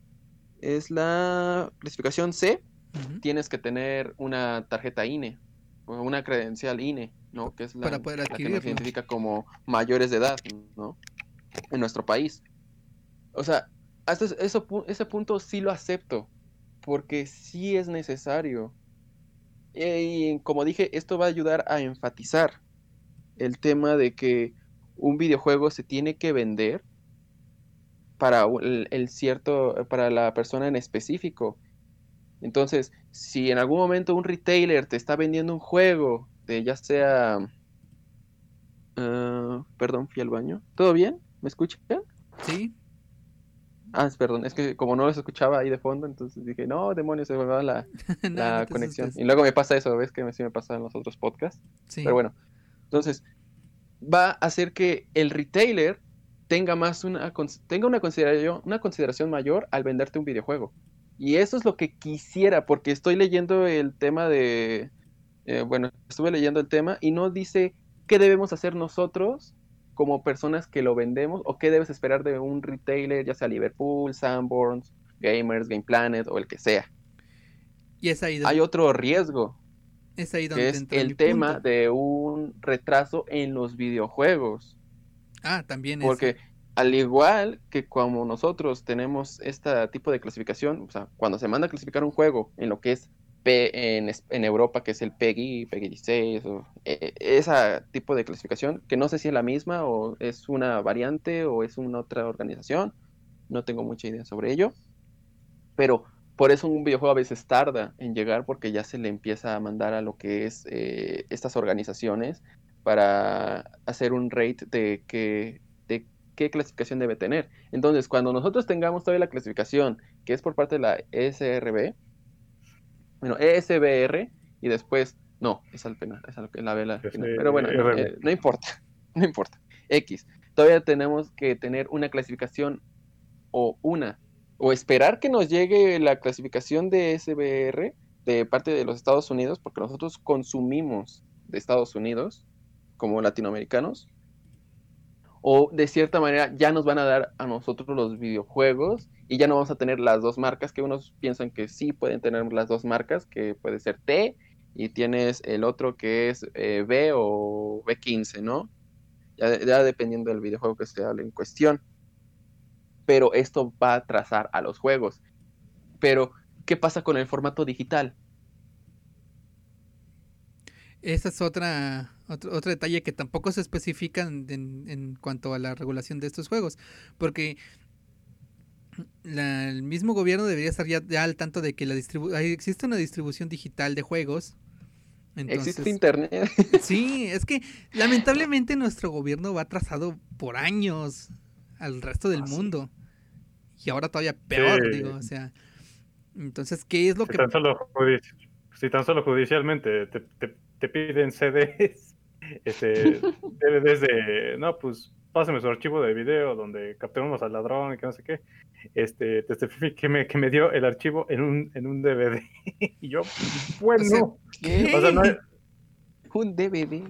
No, o sea, No, podía testificar que se lo di en una USB siquiera, o que se la, no sé, se la envié digitalmente, no, a, a fuerza tenía que, test- aunque no fuera, aunque no fuera verdad, tenía que testificar ahí en un papel, ah, sí, se lo voy a dar en DVD. Y estos pretenden, este, clasificar digital, bueno, de- bueno, peor aún, ni siquiera saben que van a tener que clasificar digitalmente. Estamos perdidos. Estamos Definitivamente. perdidas. En fin, fuera de, fuera de polémica, esta es la historia de cómo en Estados Unidos se creó el sistema de regulación. Un tanto chusca la historia de cómo Nintendo trató de echar a la industria al borde solo para seguir vendiendo. Pero pues, De arruinar la, a la competencia.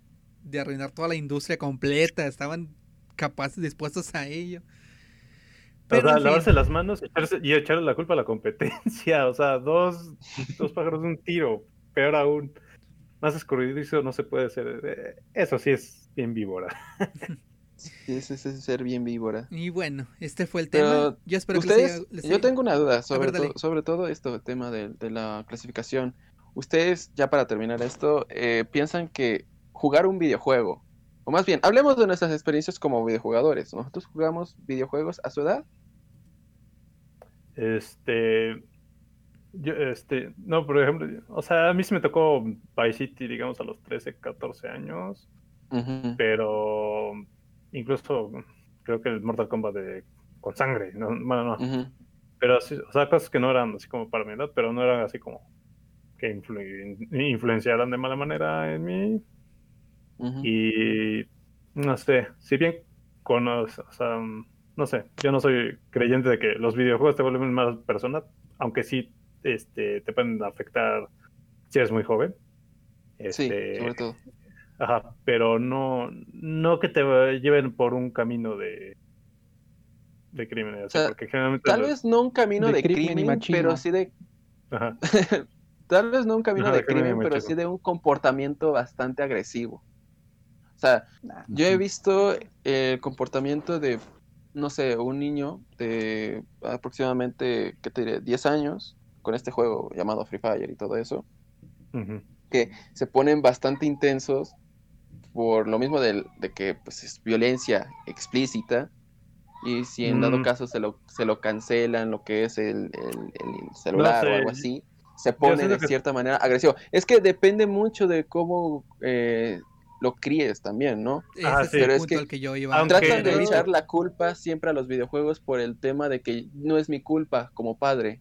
Y es que hay, mucho que rescatar de este tema, la verdad. Sí. como lo que es, nosotros estamos criticando, bueno, yo personalmente estoy criticando esto de que, ah, no, es que sí debería hacerse esto porque pues esto puede ayudar, ¿no?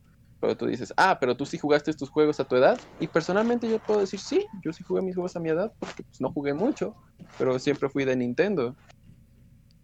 Y Es el, es el punto al que yo iba a llegar en, en algún momento ahorita. Este depende mucho de la crianza que se le otorgue al niño, la manera en la que va a reaccionar o sobre reaccionar recuerdo a lo que le ocurra, tanto dentro como fuera de la pantalla. Este, como les digo, yo les conté mi experiencia. eh, yo tengo muchas experiencias con videojuegos dentro y fuera de mi edad, porque yo he sido un Ujú. jugador desde que tengo memoria. Yo crecí con Mario y como saben, pues Mario es un juego acorde a la edad que quieras. O sea, no es un juego Ajá. meramente violento. O sea, Mario sí aplasta tortugas, pero las tortugas, las tortugas no se No mueren como en la vida tal. O sea, no, Pero no gráficamente. no gráficamente, o sea. Y sí, bueno, debo admitir, al- debo, debo confesar algo. Eh, yo sí tuve problemas de, de como de comportamiento, por llamarlo de alguna manera, durante mi niñez. Eh, tuve que requerir a- atención este, de un profesional. eh, que supongo que lo mejor que pudo hacer fue reprimirme porque sinceramente no tengo muchos recuerdos de mi niñez salvo a, a flashazos de situaciones este muy memorables para mí y todas incluyen Ujú. el, el gaming Ujú. entonces a, a lo mejor por eso yo soy muy de de, de, de- cómo se llama muy apegado al, al videojuego porque representa mucho Ujú. para mí es- son los recuerdos más fuertes que yo tengo y sí me ha contado que yo sí fui un niño muy problemático en cuanto a comportamiento también era un niño muy violento pero para serle sincero no creo que haya hubiera que no quiero no creo que hubiera una relación entre el mal comportamiento que yo tenía con lo que yo jugaba en la pantalla, porque como les digo, en esos tiempos, antes, antes de que mis recuerdos más, mis recuerdos más vividos son videojuegos, este, y todos ellos son Mario. Ujú. Entonces, este, no creo que haya, hubiera una relación ahí entre eso. Sí, sí fue un niño súper hiperactivo y a lo mejor yo no tenía otra manera de, de desechar toda esa energía que tuve en algún momento. Este recuerdo que les cuento con mi papá también es uno de los más vividos porque es algo que me quedó por las palabras que usó conmigo. O sea, me dijo, esto que estás viendo aquí no es real y tienes que aprender a diferenciar entre lo que ves en la pantalla y lo que hay fuera de ella, lo que se puede y lo que no se puede hacer. Yo estoy muy de acuerdo con la idea de que a los niños se les presenten juegos acordes a su edad. Y de hecho, si a Irina en algún momento le, le interesan los videojuegos, que yo veo que sí porque le llaman mucho la atención cuando yo estoy jugando, este, le voy a ir presentando las cosas eventualmente. Y de la misma manera que mi papá lo hizo conmigo, si ella me ve jugando algo no acorde a su edad, explicarle, ¿sabes qué? Es que esto es algo que solo ocurre dentro de la pantalla y no es algo que puedas imitar fuera porque te puedes hacer daño. O puedes lastimar a otros, o, o- o es algo que no es debido. ¿Pero la dejarías jugar? Siempre y cuando yo esté supervisando lo que ella esté jugando, sí. Es, es algo que desde ahorita que ella está chiquita, este, pongo mucho en práctica, porque a ella le gusta mucho, E- Erina es mi hija, tiene un añito, este, a ella le gusta mucho Pocoyo, le encanta Pocoyo. Así a morir, es fan, no ve ninguna otra caricatura que no sea Pocoyo. Y Vaya. este, al principio, cuando le estuvimos presentando las, las caricaturas que eh, se puede encontrar en YouTube, este, Oh, sí. si era, si era así como de que escuchaba mucha gente que pues es que bájale YouTube Kids y déjala así. Y yo como internauta, ¿Es en serio eso? hay gente que en serio dice eso, hay gente que dice, "Y es que yo me siento con YouTube Kids, yo siento muy seguro que mi niño está usando el celular. Y es entonces No, en y lo es que- que es eso también. A mí me ha tema to- de la a mí me ha tocado- A mí me a ha tocado edad. ser, ser el que les reviente la burbuja poniéndole cosas atroces que se pueden encontrar en YouTube Kids. Este, de hecho, a mi, a mi esposa le he mostrado este, que YouTube Kids no es nada seguro porque le mostré un video musical de una florecita que se ve muy bonita porque es una canción muy, muy tierna y de la nada se convierte en un infierno y hay screamers y hay un montón de cosas y está en YouTube Kids. Y le, y le dije, procure, procuremos que cuando. Irina esté utilizando algo tecnológico, que ya sea el celular algo, nosotros seamos primero quienes supervisemos el contenido antes de darle el celular o la tablet o, la- o ponérselo en la tele a ella. ¿Sabes qué ayudaría bastante? Una lista de reproducción.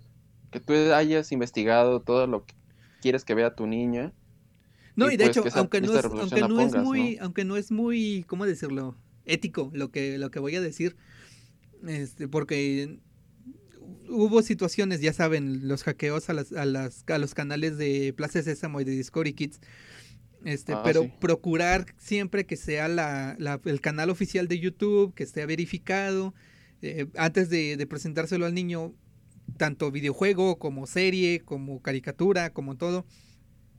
Agarrarte media hora a ver lo que está ahí, eh, estar dándole el scroll a la, a la barra de, de contenido para ver diferentes porciones del capítulo y, ver, y asegurarte que sea seguro. O sea, yo Ujú. Ujú. soy un ferviente creyente de que sí, vamos a tener que ponerle cosas de acorde a su edad a los niños, pero no los vamos a Sí. poder proteger de que ellos vean contenido no apropiado en algún otro lado. Porque sinceramente, Sí. nosotros fuimos chavos y también nos tocó ver cosas inapropiadas a nuestra edad. Yo tengo muchas anécdotas de Ven eso. incógnito en el canal 5. Sí, prácticamente. O el Golden en la noche para los más. Oh, no mames. Eso 12. también. A las 11.30. A las Ajá. 11.30 de la noche. eso- ah, pero eso me han contado. Me han contado.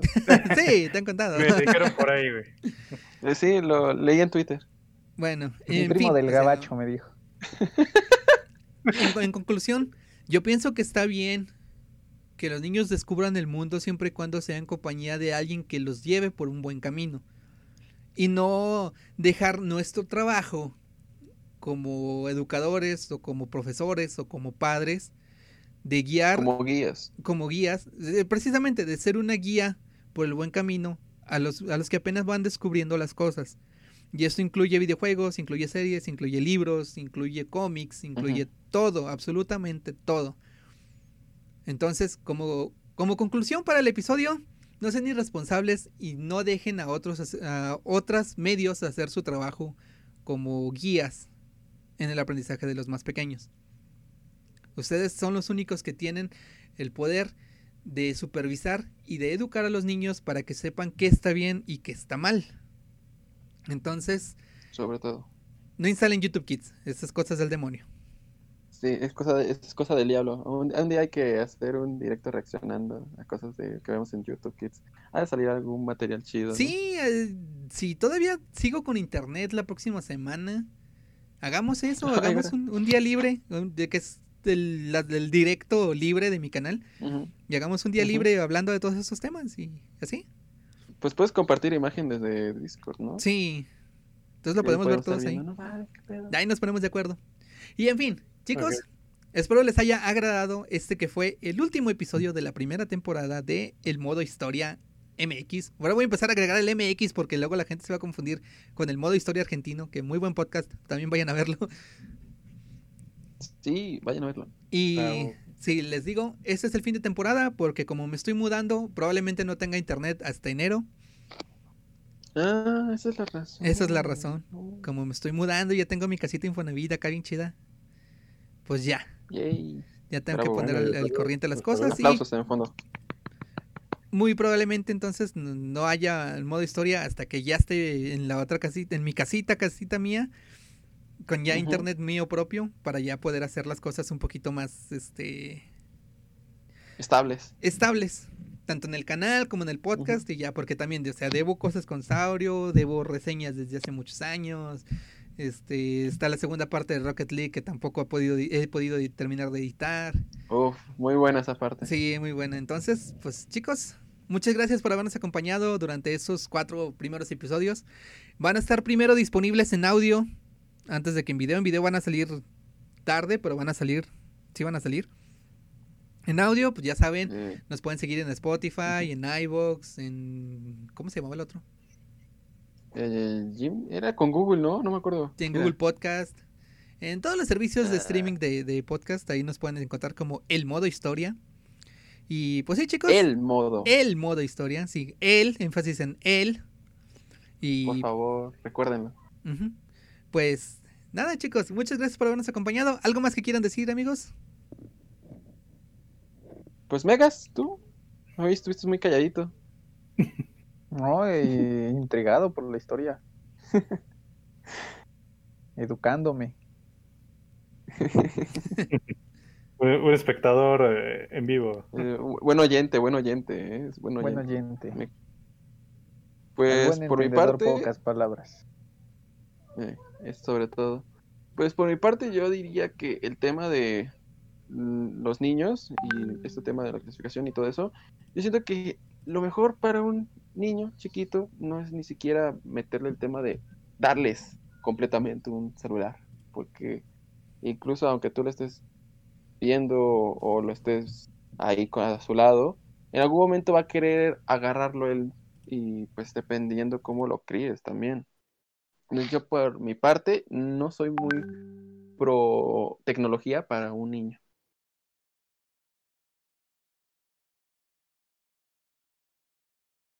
Perdón, me ¿Los silencié tantito.